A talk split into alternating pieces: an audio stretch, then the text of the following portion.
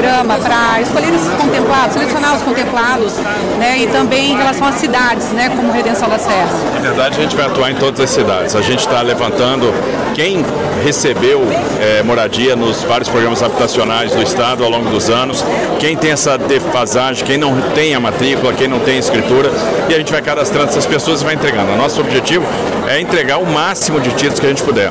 Nós já entregamos aí 77 mil, estamos preparando a entrega de mais de 650 mil, ou seja, é um investimento grande que é feito para que a gente possa fazer toda a parte de regularização, levantamentos, né? E a gente vai superar bastante a meta que nós estabelecemos na própria campanha. Então a nossa ideia é dar segurança jurídica para essas pessoas, é um trabalho que vai ter continuidade, que alcança o Estado como um todo, seja área urbana, seja área rural. A gente está vendo o que está acontecendo no Pontal do Paranapanema, nós estamos fazendo lá a regularização dos assentamentos, né, aqueles que foram assentamentos do MST, a gente está entregando também os títulos de propriedade, regularizando as médias, as grandes propriedades e regularizando as áreas urbanas, aqueles terrenos que, aquelas casas né, que foram, por exemplo, objetos de programas habitacionais no passado, que foram entregues, mas que não tiveram a sua escritura. E aí a gente vai dar essa tranquilidade, essa segurança jurídica para as pessoas. Evento vai ser realizado também em Jacareí, né? não só aqui em Redenção hoje. Isso, exatamente. Hoje à tarde a gente vai estar em Jacareí, né? vamos entregar mais 600 títulos, a gente teve em Caçapava ontem, então essa semana mais de mil títulos só aqui no Vale do Paraíba. O governador Vale publicou hoje uma pesquisa inédita, né, exclusiva, que mostra o senhor com 70% de aprovação no eleitorado de São José, que é o maior colégio eleitoral da região. Como é que o senhor vê esse resultado e o que o senhor atribui a ele? A gente fica primeiro muito feliz, muito agradecido com a confiança que as pessoas estão depositando no nosso trabalho.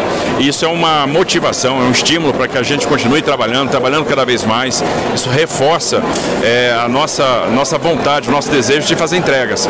Vamos continuar entregando, a gente está contando com esse carinho das pessoas. Isso aí é combustível para que a gente possa trabalhar cada vez mais. O senhor tem vindo, desculpa, o senhor tem vindo muito ao Vale. Você acha que a presença do governador que é, pode ter influenciado nessa, nessa questão também? E vê-lo o senhor aqui? Ah, sem dúvida, eu acho que quando a gente está presente, né, você cria é, é, uma, uma união aí com as pessoas, as pessoas também têm a oportunidade de trazer para nós as demandas, a gente fica mais atento, vai trabalhar para resolvê-las e isso obviamente tem uma repercussão. Ainda falando Vale, existe uma previsão de outras regularizações aqui na região? Outras regularizações aqui na região, além do que tem hoje? É, a gente, tá, a gente continua trabalhando, então é um trabalho que vai acontecer ao longo de todo o ano de 2024 e dos próximos também, então a gente continua levantando é, mais moradias que precisam ser regularizadas.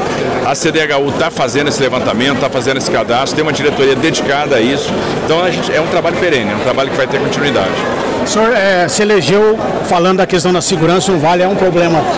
Terminou o primeiro ano com queda nos homicídios. Como é que o senhor está vendo? Como é que o senhor faz o balanço do primeiro ano? Houve mudanças agora na, no comando da civil e da militar. Como é que o senhor faz esse balanço? O que o senhor espera desse próximo ano? Eu espero que a gente continue melhorando, que os indicadores continuem caindo.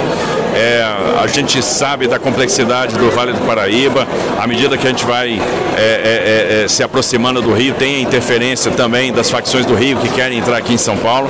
Então, qual é o segredo para tentar combater isso da melhor forma possível? Aumentar o efetivo e aumentar o monitoramento. Nós vamos investir muito em tecnologia, o Vale do Paraíba é uma das prioridades. Eu tenho como prioridade a região metropolitana de São Paulo, a Baixada Santista e o Vale do Paraíba por serem as áreas mais críticas e mais sob influência é, de, de, de, crime organizado. E aí nós vamos colocar aí, vamos usar o Muralha Paulista para nos ajudar na prevenção, para nos ajudar é, é, a detectar comportamento criminoso, para nos anteciparmos aí aos movimentos. A gente vai dispor da melhor forma o nosso efetivo. Vamos também pensar em mais unidades e mais efetivo. A gente está fazendo aí uma grande contratação de pessoal na Polícia Civil e Militar. São 14 mil vagas autorizadas, então a gente vai ter um incremento de efetivo muito importante e o Vale vai ser uma das prioridades para a recepção desse efetivo adicional que nós vamos colocar à disposição.